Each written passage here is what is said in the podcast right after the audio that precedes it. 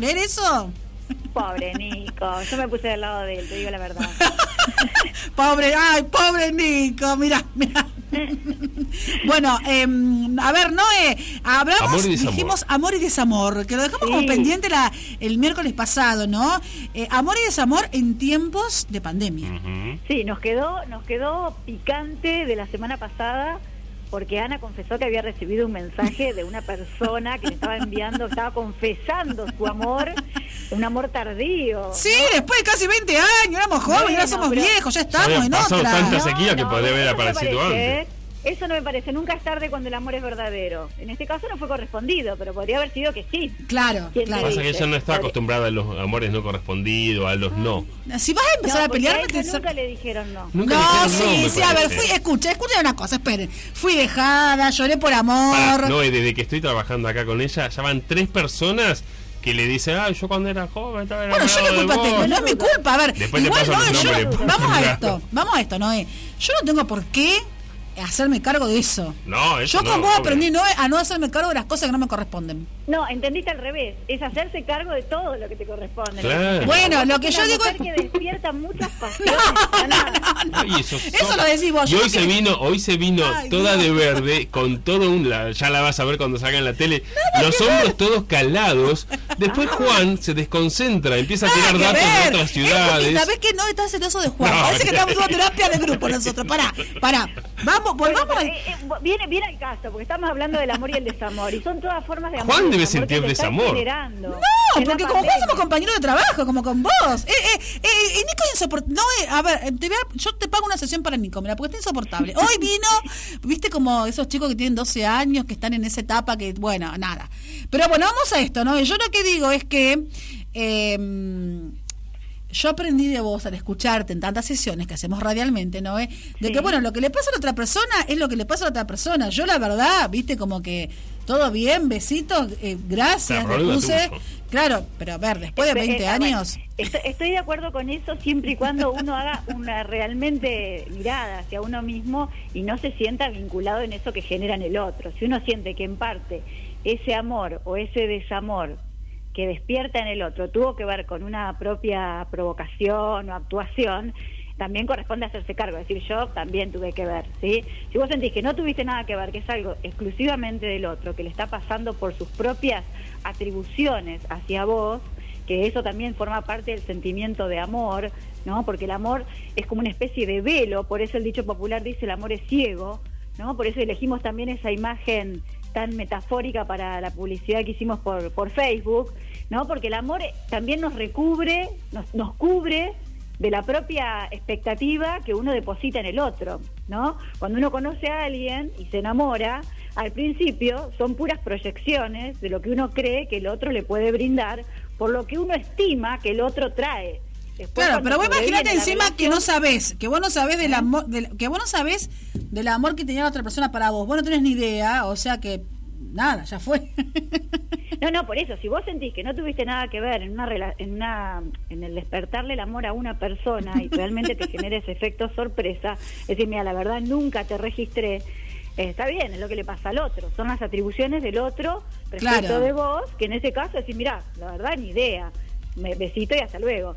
Pero a veces ocurre que uno también cuando te- se encuentra con esas revelaciones puede pasar que la persona diga, no, realmente yo también en ese momento me daba cuenta que a vos te pasaba algo y sostenía eso que a vos te pasaba con una cierta seducción, ¿no? Eh, implícita, explícita, como fuera, te sostenía esa mirada de amor, aunque yo no te lo estaba correspondiendo, pero me gustaba ese juego. Claro, eso también claro. forma parte Eso es otra de- cosa. Claro, esa es otra cosa, que puede ser que a uno no le guste el otro, pero le gusta como el otro lo hace sentir a La uno. cuestión, claro, la cuestión esta de, de, de lo que se llama, no sé, la, la- no sé, de chichoneo, de, de- de- El chichoneo, Claro, palabra, el chichoneo, Nico, chichoneo. eso. No, pero a Nico no, le- viste, Nico no le pasa nada. Nico no tiene amores viejos, Nico no tiene nada. Es como que él es eh, el hombre hoy. ¿Tuviste un pasado, Nico? No, no. Está mal lo que hace, ¿no? Porque, los a ver. caballeros no tienen memoria, los caballeros no tienen memoria. Ah, que se haga nada. cargo. No, no se Le trata voy de a chumar el cargo. face o algo, algo No. voy a, le voy a sacar la clave, algo voy a ver. No, pero bueno, digo, está bueno esto. A ver, no, y en el tiempo esto de que estamos sensibles, Sí, de sí, confinamiento, de encerrados. En, en este momento lo que pasa en relación con la pandemia, Sí. que es el tema de hoy, es que la pandemia nos impone ese frenar, ese parar y a la vez, por el hecho de parar, la posibilidad de volver la mirada sobre uno mismo y revisarse, ¿sí? Y uno puede ser que en ese revisarse encuentre que hay un sentimiento que quedó guardado, que uno lo quería decir a una determinada persona y durante mucho tiempo no lo dijo, como es el mensaje del muchacho que te escribió la otra vez, o también lo contrario, que uno está en una relación, sosteniendo un vínculo, que en- anteriormente a la pandemia, con las actividades, las rutinas, el salir, qué sé yo, estaba como camuflado, como tapado, y ahora uno paró y dice, che, a ver, esto lo reviso y realmente siento que no funciona más que es cuando se cae el velo, que yo te digo que impone el amor, como esa, esa especie de ceguera, porque uno cree que el otro es eso que uno lo va a completar, el, dicho de la media naranja, qué sé yo, y cuando de repente sobreviene la caída del velo, uno dice, no, al final este es, como dice la princesita en la canción Mentiroso, ¿eh? Mentiroso, le cae el velo y se da cuenta que el otro es un farsante. Pero fue un farsante siempre, del principio fue un farsante. Claro, lo que pasa es que uno no lo veía antes. Ah, totalmente. De hecho, Claro. probablemente eso, esa mentira en esa canción tan emble- emblemática Sí. de Karina funcionó en, en el principio como la chispa que encendía la llama de ese erotismo que ella necesitaba para engancharse con ese fulano, pero no se daba cuenta que le gustaba que el tipo fuera mentiroso y que, la- y que fuera mentiroso era una condición de amor para ella. Pero el velo, el que, qué sé yo, que con- a mí no me va a mentir, le viene mintiendo a todas y yo lo sé, pero a mí no me va a mentir. Yo A eso lo veo especial. muchísimo. Yo ¿Qué voy a ser la que lo va a cambiar. Ah. Claro, eso lo veo muchísimo. decir, pero no lo conocés todavía. Claro, y de repente, después de un tiempo, se da cuenta que no, que el tipo es el mismo, como fue con las 544 chicas que pasaron antes, y dice, ah, sos un mentiroso. Sí, fui un mentiroso desde el día menos 10. O sea, Claro. desde antes de conocerte ya venía mintiendo. De hecho, a vos te mentí para conquistarte. Pero el amor hace que uno no quiera ver eso que tiene enfrente, que a veces es tan patente, es tan verídico que todo el mundo lo nota y uno enamorado con la cabeza cubierta de la sábana que pusimos del cuadro de René Magritte no lo ve y se enamora porque dice no conmigo sí va a ser distinto conmigo va a cambiar eso es muy propio de las minas lamentablemente Sí, igual, a ver, uno Yo no va a cambiar. Yo, uno ahora ya está más grande, ¿no? Somos, estamos en otra etapa. Digo, uno acepta a la persona, no lo cambia. Me parece que cambiarlo ya va a tomar camino. Ya a esta altura, No, como no- ha- ha no dado- pasa- ha dado en la tecla Ana de, de la, de la clave del amor maduro Claro. ¿no? hacerse cargo que esa persona de la que uno se enamoró viene con determinadas características condicionamientos historias etcétera y que no va a cambiar salvo que la persona encuentre por sí misma la necesidad de cambiar porque la necesidad de cambiar sobreviene cuando uno entiende que tiene que adaptarse de una manera diferente a su vida. Pero si vos no detectás esa necesidad de adaptarse o esa necesidad de cambiar, el otro puede insistir, machacar, reclamar, llorar, pelear, et- etcétera, etcétera, etcétera, las 24 horas, 7 días por semana, y no va a conseguir absolutamente nada del otro, salvo deteriorar la relación, deteriorarse a sí mismo y en definitiva perder el tiempo. Y como dijimos en una oportunidad, la vida es tiempo. Entonces, cuanto más rápido uno pueda aceptar la realidad objetiva, palpable, tal cual es, de que la persona que uno tiene enfrente es de una determinada manera y no va a cambiar, uno está preparado para tomar una decisión, decir, bueno, sigo apostando a esta relación porque yo quiero por mí mismo hacer algo y el otro que haga lo que quiera, o en definitiva digo, bueno, hasta acá llegamos, esto es tuyo, llévate lo que trajiste, qué sé yo, y pasemos a otra cosa. Escúchame, no, Porque y no si no pasa. se cae sí. una especie de amor posesivo, un, Claro. un amor manipulatorio. Enfermizo pasa que después tenés consecuencias. diferente Sí. y termina siendo eh, nocivo y patológico para las dos partes. Ahora, no, también no pasa esto de que este el tema de, de, de la pandemia, de esto que estamos todos encerrados, esto que fue un baldazo de agua fría, también es como que uno por ahí tiene ganas de decir cosas como vos decís que no dijo en su momento y mandás un mensaje, que por ahí lo podés mandar. A ver si la otra persona pica, o por ahí te querés sacar eso de encima porque estás como sanando vos y decís, bueno, mira, yo te quería decir que estuve enamorado de vos, pa, pa, pa, pa. Absolutamente. Puede ser también. absolutamente, Totalmente. En, esta, en esto que se está viviendo de la pandemia, que ahora ya nos, ya nos adaptamos, ya lo aceptamos, lo entendemos, vemos qué va a pasar, etcétera. Pero en un momento era como que uno decía, bueno, Se termina el mundo, ¿qué hacemos? Claro. Exactamente. Entonces decir, ante esta situación que puede ser más consciente o menos consciente para cada persona, pero que a todos nos pasó, que a todos nos atravesó el miedo, ante el miedo se reviven un montón de emociones que vienen enlazadas, ¿sí? una con otra, como concatenadas, y uno dice, bueno, esto que yo vengo guardando como la flor más preciada, mi tesoro, no sé qué, que nunca se lo dije porque siempre estuve esperando que se diera una condición para poder decirle bla, bla, bla, y nunca llegó. Y ahora lo tengo adentro, siento que me quema esto que tengo adentro y tengo la necesidad de sacarlo, porque también estamos todos muy sensibilizados con esta situación, porque todos nos sentimos como aunados, ¿sí? Como en algo común, y en esto también se genera como una como si fuese una intensificación de las pasiones, como que algo que era chiquitito parece que se agrandó y todos estamos como con necesidad de decir, bueno, mis últimas palabras, ¿no? Si me agarra a mí el COVID. Claro, por ejemplo, el miedo el, miedo de que te contagie, bueno, yo quiero decirle todo esto a la gente que creí que era importante en mi vida ponerle. Entonces le digo esta o este o el otro. ¿No? Me parece que tiene que ver con eso. Estamos haciendo una lectura que tiene que ver mucho con el amor de pareja, ¿no? Porque el amor en general lo entendemos como algo de ese orden, pero también ha pasado que padres con hijos o los, hijos con los padres, como sea la relación paterno-filial, se han dicho cosas para bien y para mal. Eh, muchas, eh, muchos hermanos también se han dicho cosas. ¿sí? Muchos de estos amores de toda la vida, de familia, que con esto de la pandemia también se han visto en la necesidad de opinar, de decir o de sacar a la luz eso que estaba guardado. Porque como te digo, el miedo es como si fuesen las cuerdas de la guitarra, empezás con una y empiezan a resonar todas. Y el miedo resuena internamente en cada persona de una forma muy particular. Hay quienes lo, con, con el miedo sacan el rencor, el resentimiento, otros el perdón, el querer estar cerca. Entonces, se ha jugado de manera muy diversa para todos en esta pandemia la cuestión del amor y el desamor, no solamente en las relaciones de pareja, por esto de poder quedarnos quietos, de estar obligados, no de poder estar obligados a quedarnos quietos y en esta quietud externa poder también encontrar esa resonancia interior de uno frente a uno mismo ¿Qué le pasa con ese primo que se peleó en 1991?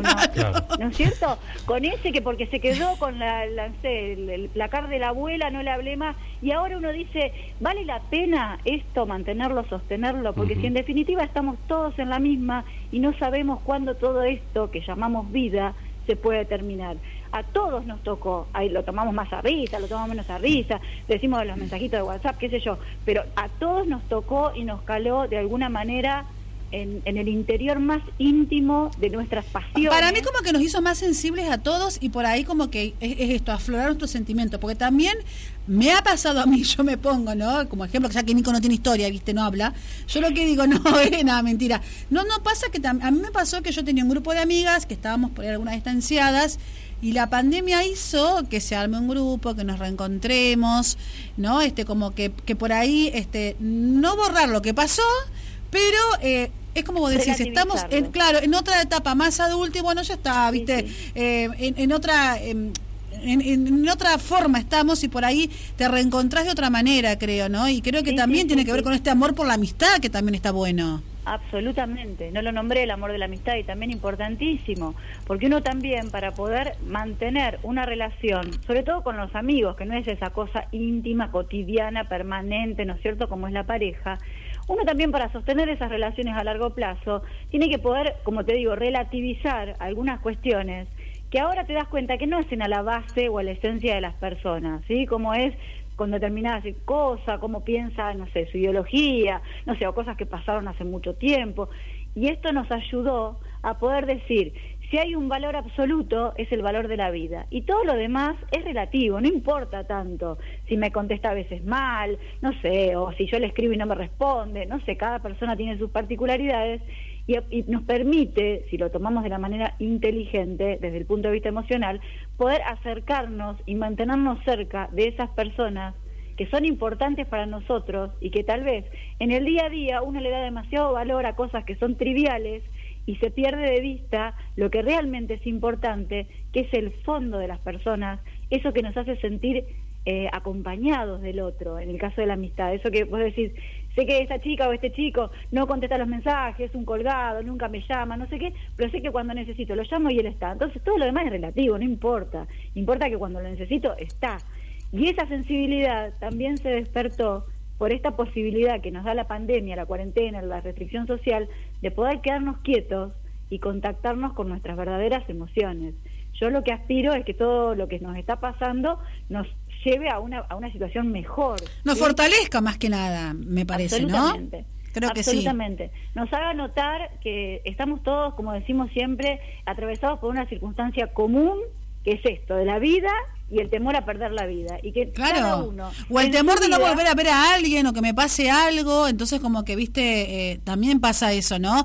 O también me imagino, Noé, que la gente que por ahí eh, los agarró juntos en pandemia y están en convivencia y ven que la otra persona no, no es lo que vos querés, o al revés, o te fortalece que están más tiempo juntos. Debe estar los, los extremos, ¿no? Los medios. Sí, yo, yo lo que opino es que la gente que ahora, las personas que ahora estando en cuarentena, eh, notan que la relación no va, no es la cuarentena, la relación venía mal de antes. Claro, no es que ahora quedó más Claro, ahora quedó más expuesta y te lo hizo ver, pero es como que vos ya lo tenías como un sentimiento de inconsciente dormido. Claro. Totalmente. Bien. Y lo mismo, lo mismo al revés, los que están ahora sintiéndose que la, la cuarentena los unió, ya venían con una, con una unión de antes, que tal vez la rutina, el estar cada uno en sus cosas no les permitía vivirlo, sentirlo, pero la, pandemia, la cuarentena, lo único que hizo es intensificar aquello que ya estaba, para bien o para mal, digamos. No es que la pandemia, la cuarentena destruye una relación. La relación ya venía baqueteada, digamos, ya tenía problemas. Y esto lo único que hace es poner de relieve, ¿no? Como que sube a la superficie lo que estaba ahí abajo en el fondo, que nadie lo quería mirar, y bueno, ahora no, no lo podemos tapar porque está todo el tiempo, está permanentemente. Yo siempre digo lo mismo, no mm. vale la pena buscar en el otro la culpa o la responsabilidad de lo que va bien o lo que va mal. Claro. Siempre conviene eh, mirarse a uno mismo. Acá nos, a uno mismo. Acá nos manda un mensaje, bueno, a Elenita le mandamos un beso grande eh, y a Kate me dijo que un beso grande que nos escucha por la APP.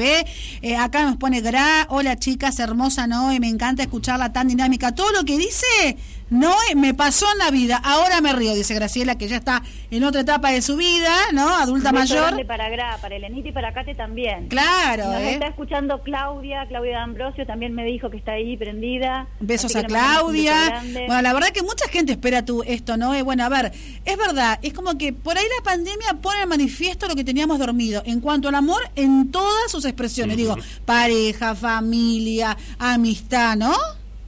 Totalmente. Es que el amor en realidad es una sola cosa, que tiene diferentes manifestaciones, pero el amor es lo que nos mantiene vivos.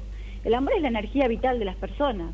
Todo lo que se ha escrito, todo lo que se ha hablado, todo lo que se ha hecho en la historia de la humanidad se ha hecho por amor, por causas de amor, amor a la patria, amor a una mujer, amor a... Pero siempre es el amor lo que mueve a las personas. Entonces no puede ser de otra manera que esta situación tan crítica, donde pareciera que está en peligro la vida de todos, no mueva el amor o el desamor, porque estamos hechos de eso. Lo único que tenemos para hablar, para decir, para discutir, para obrar en esta vida, forma parte del amor o el desamor no hay otra cosa, estamos hechos de eso. Uno dice, está hecho de amor, parece que no, que estás, te, agarró una secta, pero no, realmente. claro, el amor bien entendido, la pasión al trabajo. Ustedes chicos, ¿por qué se levantan cada mañana, van ahí, hablan de todos los días, buenos días, hablan con uno, con la tierra, con el otro? Por el amor, el amor que los hace... Nico tiene el amor al trabajo, mire cómo unas ganas, Nico.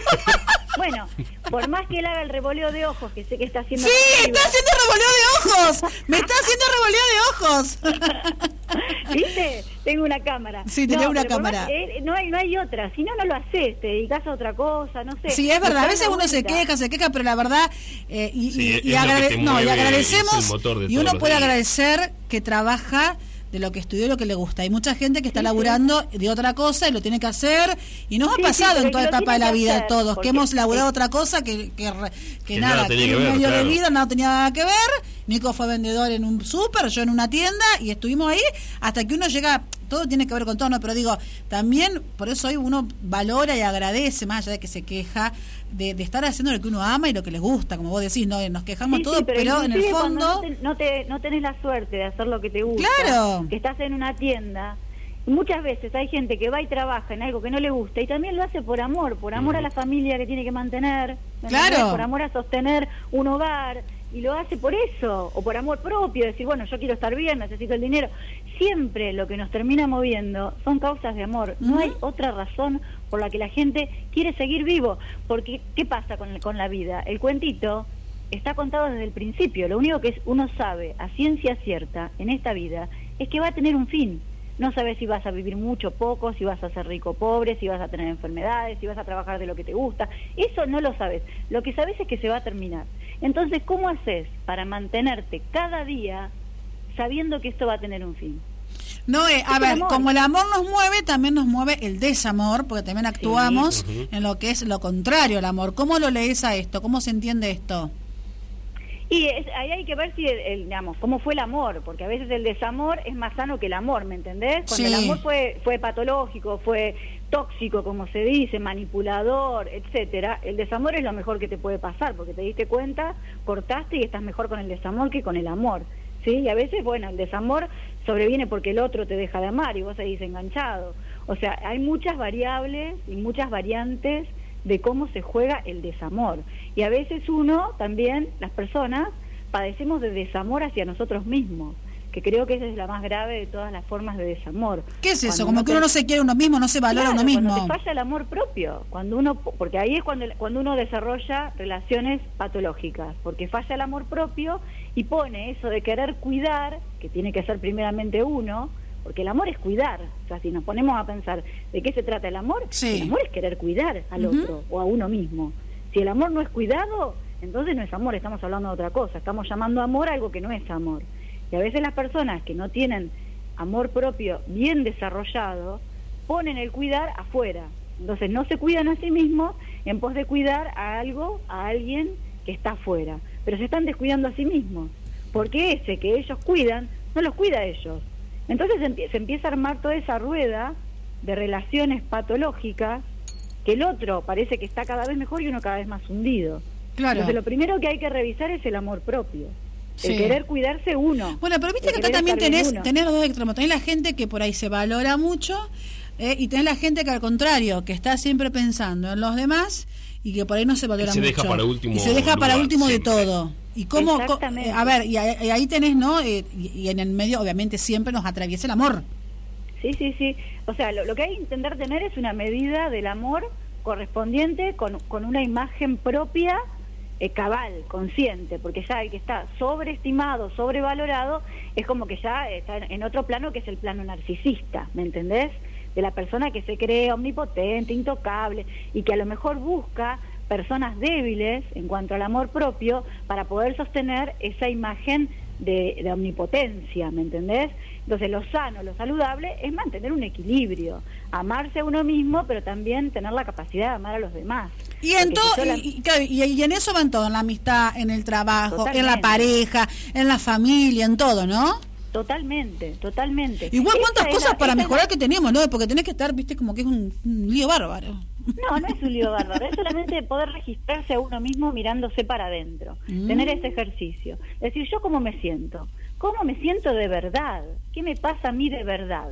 ¿Esto me hace feliz? ¿Esto lo hago porque realmente tiene que ver conmigo? No es tan complicado.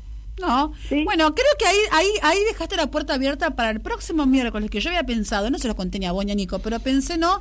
En esto de em, no sé si tiene que ver con el amor, sí, todo tiene que ver con el amor, ¿no? Pero en esto de eh, como eh, cuando las personas hacen un quiebre. Ah, qué bueno. ¿No? Hacer un ah, quiebre y dar de vuelta. O sea, cerrar una etapa y dar de vuelta. O sea, el arriesgarse a todo que te vaya mal, bien, y lo digo, económicamente, laboralmente, en el amor, en la familia, en todo, ¿no? Decir, bueno, a ver, apuesto todo a esto, eh, la persona que se arriesga, que para mí la persona que se arriesga eh, es la persona que va a ganar siempre. Te vaya bien o mal, o te dejo una enseñanza, o aprendes, eh, no estar paralizado. no, sé cómo, no sé cómo enfocarlo, ¿no? Vos buscar la parte psicológica. Como después, le, buscamos, le, buscamos con una imagen linda, claro.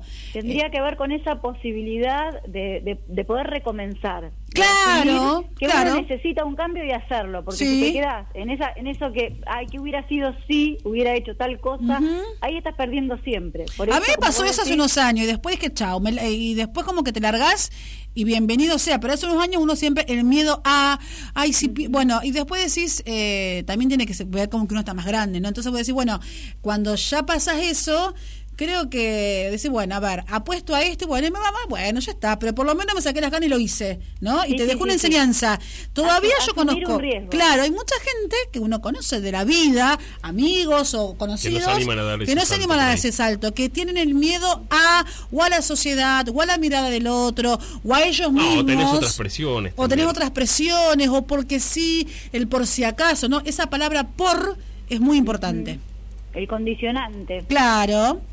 ¿Te parece que lo dejemos? ¡Ay, vea qué tema te tiré, no! ¿eh? Si ¿Qué lo, tema? dejamos, si lo seguimos hablando ya lo desarrollamos hoy. así No, que lo dejamos no, para lo la dejamos semana para la viene. próxima semana. Escuchame, llegó un mensaje de Estela que dice, me encanta la terapia grupal, todo lo que nos dice sirve Vamos, como enseñanza. Estela.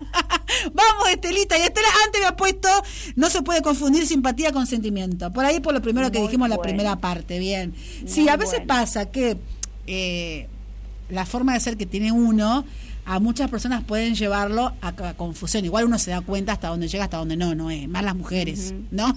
Totalmente. Pero bueno, escúchame, Noé, te queda tarea para estos días, para hacer el flyer la próxima y a ver cómo, me parece que es esto de recomenzar, de apostar, ¿no? De lanzarse, no sé cómo Sin sería importar la idea, que está bueno. Claro, ¿no? está bueno, ¿no?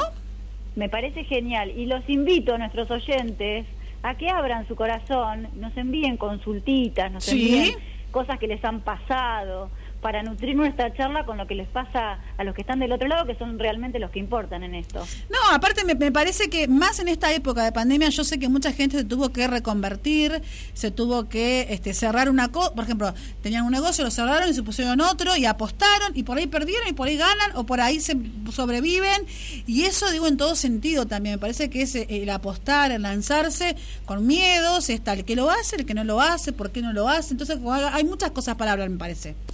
Y sí, y sobre todo la- el confiar, el poder confiar. Claro, que, todo pasa confiar. por confiar en uno mismo, ¿no? Totalmente. Pero totalmente. Noé, lo dejamos ahí porque si no le ponemos punto Sí, sí, si no suspensivo, lo hacemos hoy, lo, lo hacemos enganchamos y hoy. Seguimos hasta las 12. Noé, eh, ¿qué teléfono tiene Noé? El teléfono de Noelia, si la quieren ubicar, es 1552